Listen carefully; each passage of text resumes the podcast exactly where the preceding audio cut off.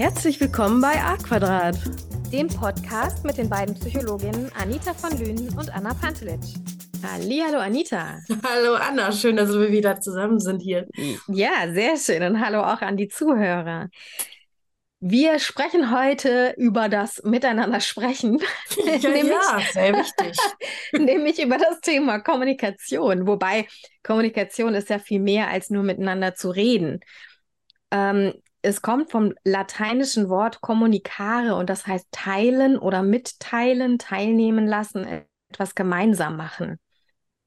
Ja. Und das sagt auch schon ganz viel, finde ich, darüber aus, was Kommunikation ist, nämlich immer eine Interaktion, ein interaktiver Vorgang, wo in der Regel Informationen ausgetauscht werden. Das heißt, wenn ich kommuniziere, kann ich nicht mit mir selbst kommunizieren? Ist das nicht auch schon eine Interaktion? Oder ist es immer eine Interaktion, wenn jemand anders dabei ist? Ähm, puh, die Frage habe ich mir noch nie gestellt, wobei ich denke, ich bin ja auch relativ viel in Selbstgesprächen, je nachdem, worum es gerade geht. Ähm, und das sind ja dann auch verschiedene Anteile von mir, die sich in einem Gespräch befinden. Von daher könnte man ja im, eigentlich auch sagen, das ist eine Interaktion zwischen verschiedenen Anteilen ja, ne? meiner Persönlichkeit. Denke ich, denke ich auch, weil ja. irgendwie kommuniziere ich ja auch mit mir selber, mit Anteilen von mir. Mhm wir reden jetzt nicht von multiple Persönlichkeitsstörung, sondern einfach nur, ja, man hat ja so innere Anteile, mit denen man gerne mal kommuniziert oder nicht gerne. Auf jeden Fall, und die sich auch gegenseitig unterstützen oder manchmal vielleicht auch ein bisschen äh, sabotieren können. Ja, mit dem Saboteur habe ich schon viel Bekanntschaft gemacht. Echt? Kann ich gar nicht verstehen. Aber ja, Kommunikation geht ja auch viel über Mimik und Körper. Ne? Ich habe die Zahl vergessen, ob 60 oder 70 Prozent. Auf jeden Fall war es eine erstaunlich hohe Zahl, die ich, bevor ich mich damit beschäftigt habe, nicht gedacht habe, dass es so viel ist, dass es so mhm. viel über den Körper geht. Weißt du die genaue Zahl? Nee, Zahlen kann ich dir nicht nennen. Ähm, aber es ist tatsächlich so, ne, man unterscheidet zwischen verbal und nonverbal oder auch paraverbal. Paraverbal äh, musste ich auch erst nochmal nachgucken, was das bedeuten soll in dem Zusammenhang. Da geht es um so Sachen wie äh, etwas, was die Stimme begleitet.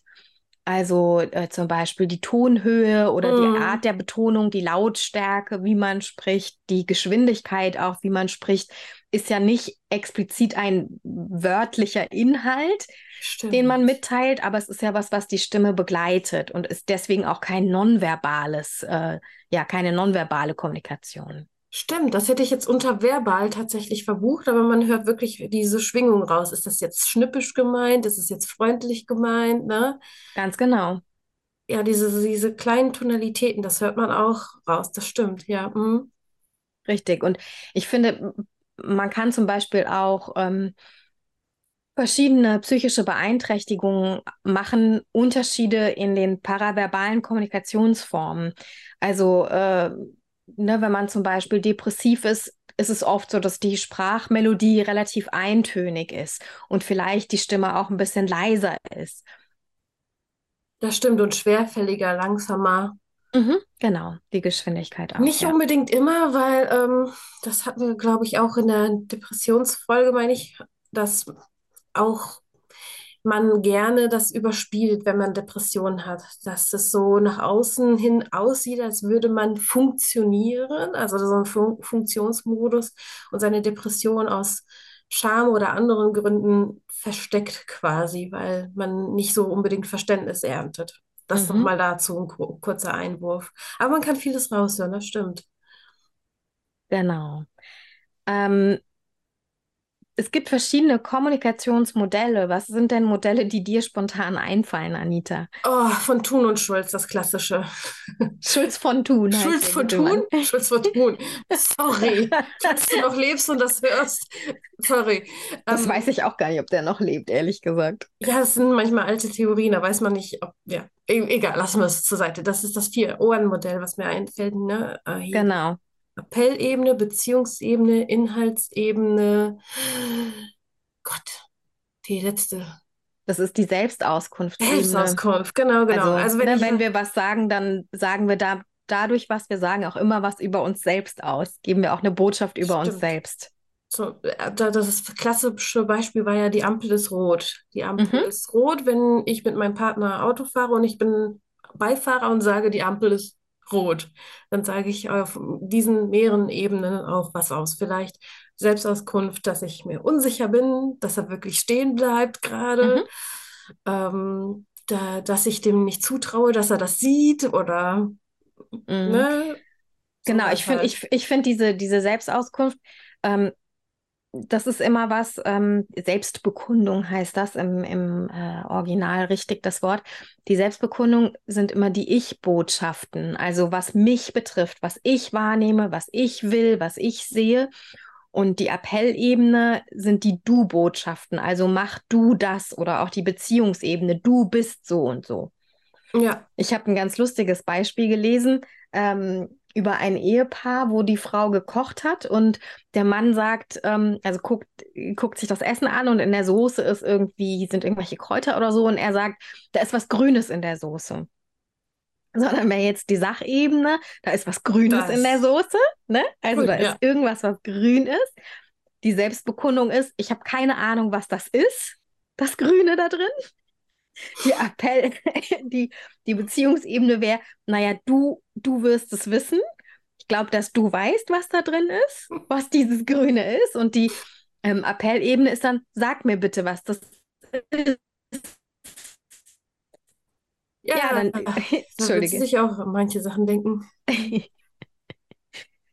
Dann gibt es ja noch andere Kommunikationsmodelle.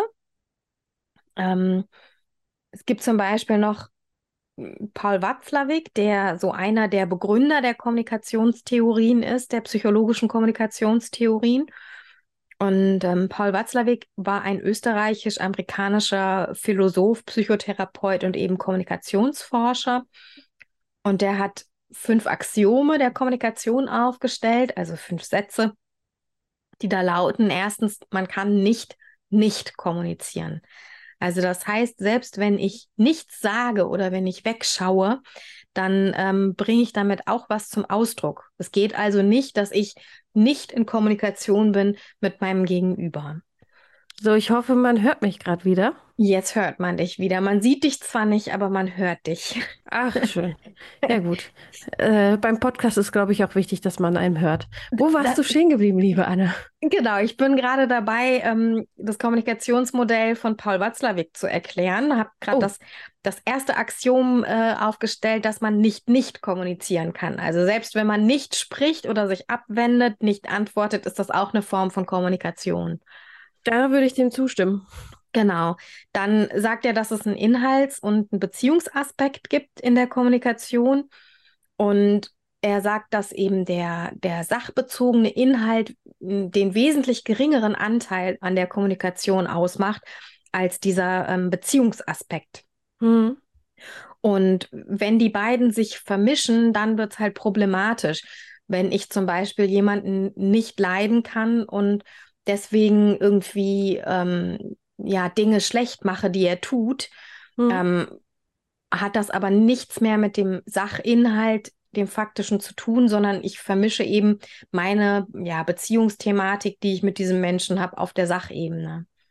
Ja, ist ja häufig so, vor allen Dingen, wenn ich sehr gestresst bin und äh, sehr vulnerabel, sprich verletzlich durch diesen Stress, ähm, sind viele Äußerungen ja eigentlich Äußerungen, die viel über meinen Gemütszustand oder meinen Zustand gerade sagen und hat eigentlich nichts mit dem, mit der grünen Soße zu tun, Ja, sondern dass es mir gerade nicht gut geht und dass ja, ich es nicht äußern kann oder sogar auch unbewusst dadurch äußere, dass es mir nicht gut geht gerade.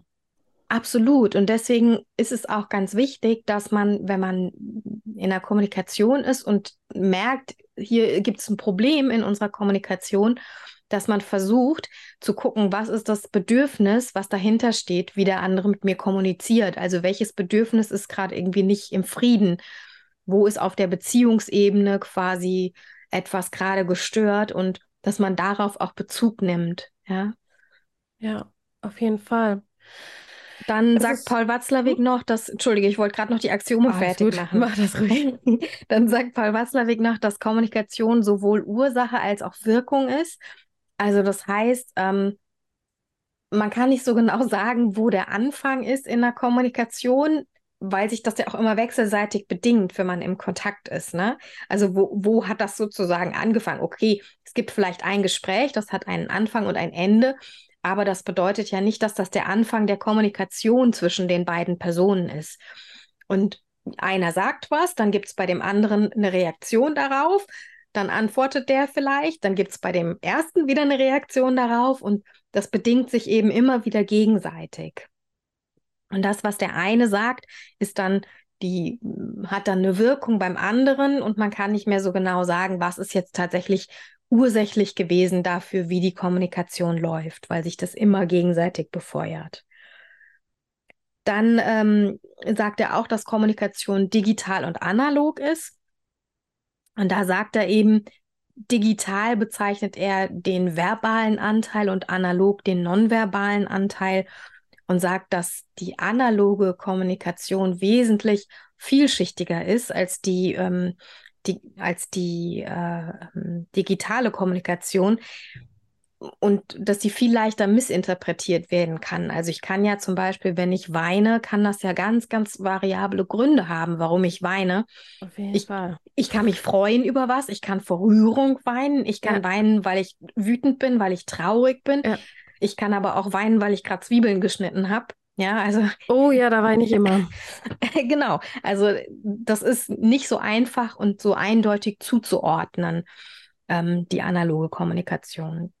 Ja, die, die ähm, Kommunikation im Chat finde ich auch zum Beispiel schwierig, wenn da die Mimik fehlt und der Körper an sich. Wenn, wenn man nicht Emojis benutzt, also diese Smileys, dann kann man auch vieles sehr falsch interpretieren. Zum Beispiel Sarkasmus oder Ironie und alles ähm, finde ich teilweise schriftlich schwierig, wenn mehrere Leute in einem Gruppenchat sind, ja. die das auch nicht verstehen oder denselben also denselben Tonus haben, wenn sie sich nicht auch persönlich kennen. Ich glaube, wenn man sich persönlich kennt und dann im Chat kann man vielleicht einiges interpretieren, was vielleicht richtig ist, aber wenn man sich noch nicht so gut kennt und nur im Chat kennt, pff, weiß nicht. Du, absolut. Es fehlt, es fehlt ja der größere Teil, der unsere Kommunikation ausmacht. Wenn ich nur noch das Wort habe, ähm, in der Kommunikation. Und der ganze restliche Inhalt fehlt, die Intonation fehlt, die Sprechgeschwindigkeit, die Betonung fehlt. Ne? Das sind ganz, ganz viele Dinge, der mimische Ausdruck, die Gesten fehlen dazu. Mhm. Wenn das alles fehlt, das ist der wesentlich größere Anteil unserer Kommunikation, dann ist es unfassbar schwierig, das korrekt zu deuten, was unser Gegenüber meint, zum Ausdruck bringen will. Und das kann viel, viel schneller missinterpretiert werden. Ja, sehr häufig, also aus persönlicher Erfahrung. ja, aber dass ich auch Dinge falsch interpretiere, die die Person ganz anders gemeint hat. Und dann entsteht ein Streit, obwohl ähm, ja, es gar nicht so gemeint war oder ja. eigentlich gar nicht, also total banal war eigentlich im Endeffekt. Man hat quasi aneinander vorbeigeredet, genau. Ja. Total ähm, unbefriedigend. Ähm, Watzlawick sagt außerdem noch, dass Kommunikation entweder symmetrisch, also so auf Augenhöhe sein kann, oder aber auch ähm, komplementär, das heißt mit einer Hierarchie, zum Beispiel Lehrer, mhm. Schüler oder Eltern, Kinder ist auch oft eine komplementäre Kommunikation, wobei da wünschenswert wäre, dass sie symmetrisch laufen würde. Oder Vorgesetzter und ähm, Mitarbeiter mhm. ist auch eine komplementäre Kommunikation. Und auch das spielt eben eine Rolle, ne? wie Kommunikation wahrgenommen wird und wie sie abläuft. Ja, auf jeden Fall. Und das merkt man auch, so ein Gefälle, nicht nur den Inhalt, sondern auch, wie du schon sagtest, die Tonalität und ähm, wie ich das ausspreche. Ne, wenn ich streng rede, also ich kann sagen, äh, da ist was Grünes drin oder da ist was Grünes drin. Ja. Halt genau. strenger. Gut, ich bin keine strenge autoritäre Persönlichkeit so an sich, ähm, aber ich glaube, das äh, merkt man ja den Unterschied. Und auch Ich-Botschaften sind generell wichtig, wenn man in Konflikte reingeht, weil wenn man immer nur mit Du-Botschaften kommt, jetzt so mit der nach unten und oben reden, komplementär hast du gesagt, nennen die das, ne? Mhm. Das? Hm? Ja, dann kann man schnell in so eine Situation kommen, wo sich jemand in die Ecke gedrängt fühlt und dann um sich schlägt, auch verbal. Mhm. Naja, klar, wenn man das Gefühl hat, der andere bedrängt mich oder macht mir Vorschriften, denkt, dass er weiß, wo es lang geht und er mir das sagen kann, dann ist es, finde ich es total verständlich, dass man viel schneller irgendwie in eine Verteidigungshaltung geht oder in eine unterwürfige Haltung geht. Und da wären wir ehrlich gesagt auch schon bei einem, beim nächsten Kommunikationsmodell, über das ich noch sprechen wollen würde, und zwar bei der Transaktionsanalyse. Mhm. Ähm, das hat ein kanadisch-amerikanischer Psychiater entwickelt, der Eric Byrne. Und Transaktion bedeutet eben nur, es geht was hin und es geht was her. Ja, also es geht was in beide Richtungen hin und her. Und ähm, er sagt, dass es verschiedene Ich-Zustände gibt. Und zwar gibt es das Erwachsenen-Ich, aber es gibt auch noch das Eltern-Ich. Das kann entweder, also das Erwachsenen-Ich ist auf einer sachlichen Ebene unterwegs, ähm, auf einer Informationsebene unterwegs. Es gibt aber auch das Eltern-Ich und das kann auf so einer bevormundenden oder vorwurfsvollen Ebene, einer zurechtweisenden Ebene unterwegs sein, kann aber auch auf so einer umsorgenden Ebene unterwegs sein. Und dann gibt es noch das Kind-Ich. Und das kann entweder ähm, bockig sein oder es kann ähm, begeistert sein oder es kann einfach emotional total gesteuert sein. Und er sagt, dass jeder von uns diese drei Ebenen in sich hat und zwischen diesen drei Ebenen wechselt von seinem Gemütszustand, sage ich jetzt mal. Und dass man bei einer Kommunikation immer bei jedem diese drei Ebenen hat und dass es passieren kann, dass man auf der gleichen Ebene kommuniziert, nämlich auf der Erwachsenenebene, von erwachsenem Ich zu erwachsenem Ich. Es kann sich aber auch überkreuzen, dass man zum Beispiel vom erwachsenen Ich zum Kind-Ich spricht oder ähm, vom erwachsenen Ich zum, äh, zum Eltern-Ich spricht. Ja, also das kann quasi auch ähm, nicht parallel zueinander verlaufen, so eine Kommunikation. Und dann wird es eben schwierig wenn wir eine Kommunikation haben, die von einem Eltern-Ich zu einem Kind-Ich ist, dann ähm, ist das nicht mehr auf der Sachebene. Nee. Sondern da geht es eben um diese Hierarchien wieder. An das Modell habe ich tatsächlich gerade im Kopf gedacht, als ich äh, darüber geredet habe, ne? Genau. Dass man ähm, aufpassen muss, wie, wie man redet und auf welcher Ebene man redet. Ja. Tatsächlich. Es kann aber sehr schnell gehen, vor allen Dingen, wenn man in der Emotion ist, in der jeweiligen, wenn da die Wut aufkocht. Ähm, und man nicht weiß, wie man mit der Wut umgehen soll in dem Moment, dann verfällt ja. man schnell in eine Art und Weise, in eine Sprache, die man vielleicht später bereut. Mhm. Was findest du noch wichtig bei Kommunikation zu beachten?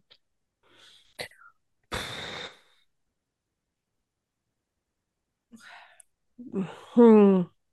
Es gibt viel zu beachten. Ich glaube, da kann man einen ganzen Podcast darüber machen. Da gibt es reichlich darüber.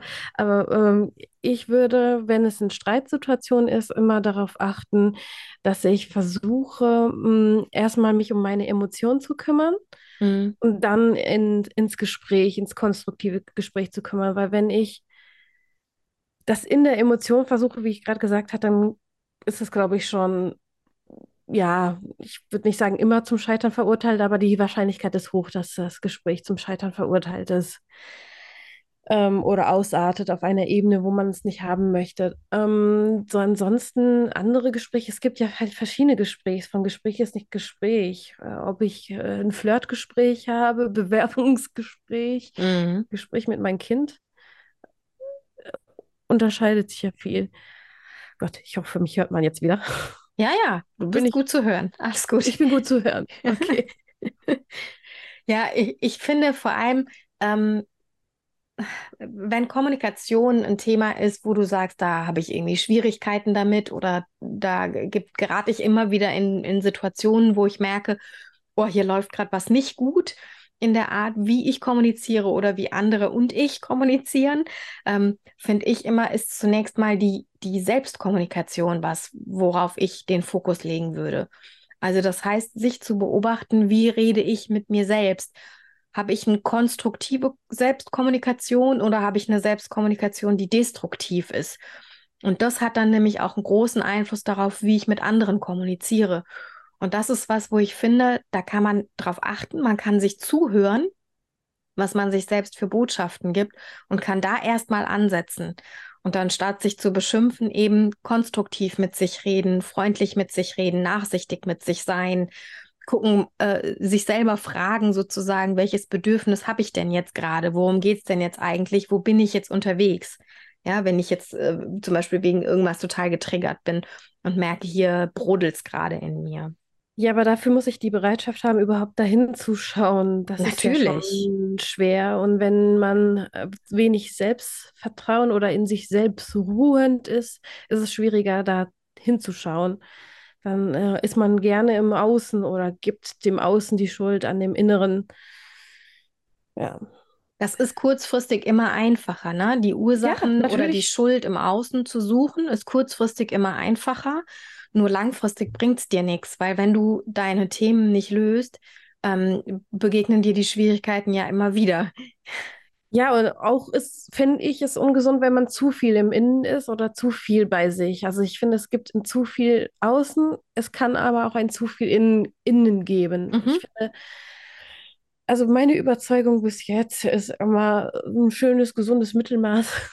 ist, ist für mich gesund. Egal ob Außenkommunikation oder andere Sachen. Ja, ich, ich finde sowieso das Thema Schuld, ach, ich finde, das ist auch ein, ein Thema, dem wir mal eine Podcast-Folge widmen können. Sehr Schuld und gerne. Scham.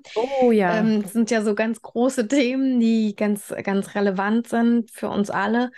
Ähm, das Thema Schuld ist eh so ein Thema, mh, wo ich sagen würde, na, ich, ich möchte leise Zweifel anmelden, dass es sowas wie Schuld gibt, Mhm. ähm, in dem Sinn, wie wir Schuld definieren. Und deswegen bin ich auch kein Freund davon. Also würde ich nicht sagen, such nicht die Schuld beim anderen, sondern such die Schuld bei dir. Ne? Das ist nicht die Botschaft, die ich vermitteln will. Mhm. Aber dieses, das hat mit mir nichts zu tun und der andere macht alles falsch, äh, das ist nicht konstruktiv. Nein, absolut nicht. Es gibt immer, für das, was wir tun, gibt es immer gute Gründe. Für das, was andere tun, gibt es immer gute Gründe und für das, was wir tun, gibt es immer gute Gründe.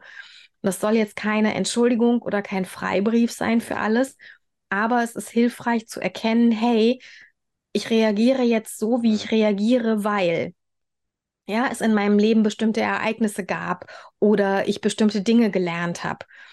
Und äh, wenn ich lerne, das zu tun, ähm, das so zu betrachten, dann habe ich wieder die Macht darüber in der Hand, das zu verändern, wenn ich sage, das ist nicht das, was ich möchte. Ich möchte was anderes. Und das muss nicht sein im Sinne von, und ich, und ich bin schuld daran, dass es so läuft, wie es läuft. Das ist mir einfach nochmal ganz wichtig, da den Unterschied ähm, ja, klar zu machen oder zu sagen, das ist nicht das, worum es mir geht, zu sagen, such die Schuld bei dir.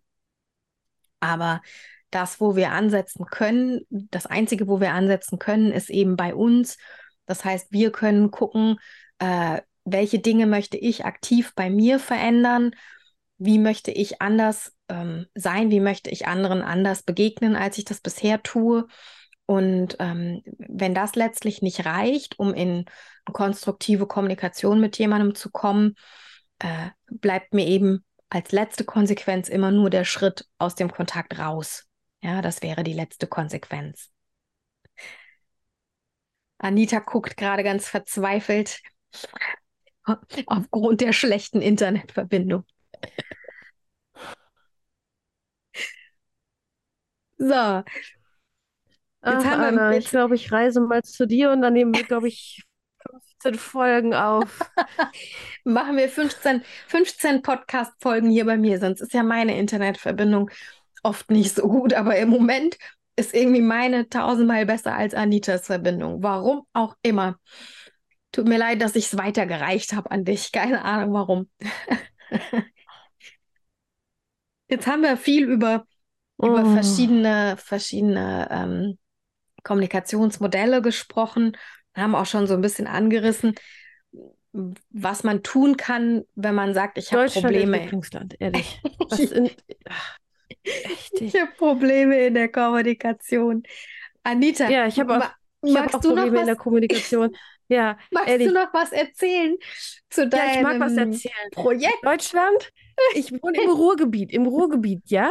Also, und wa- warum funktioniert das Internet nicht im Ruhrgebiet, mitten im Ruhrgebiet? Da hakt es wieder. Ach, das ist echt ein Drama hier. Das macht die Kommunikation auch schwierig, Leute. Ja, Ähm, verzweifelt. Anita ist verzweifelt. Ich fange schon an zu husten. So ist das manchmal mit der Kommunikation. Meinst du denn, du kriegst es trotzdem noch hin, Anita, was über dein Projekt zu erzählen? Weiß nicht, hört man mich denn jetzt? Jetzt hört man dich gerade. Wow, Nutze die Wahnsinn. Chance. Unglaublich, ja. Ähm, ich werde einen Workshop geben am 20.04. abends, früher Abend wahrscheinlich, weil es drei Stunden sein wird und es geht um motivierende Gespräche.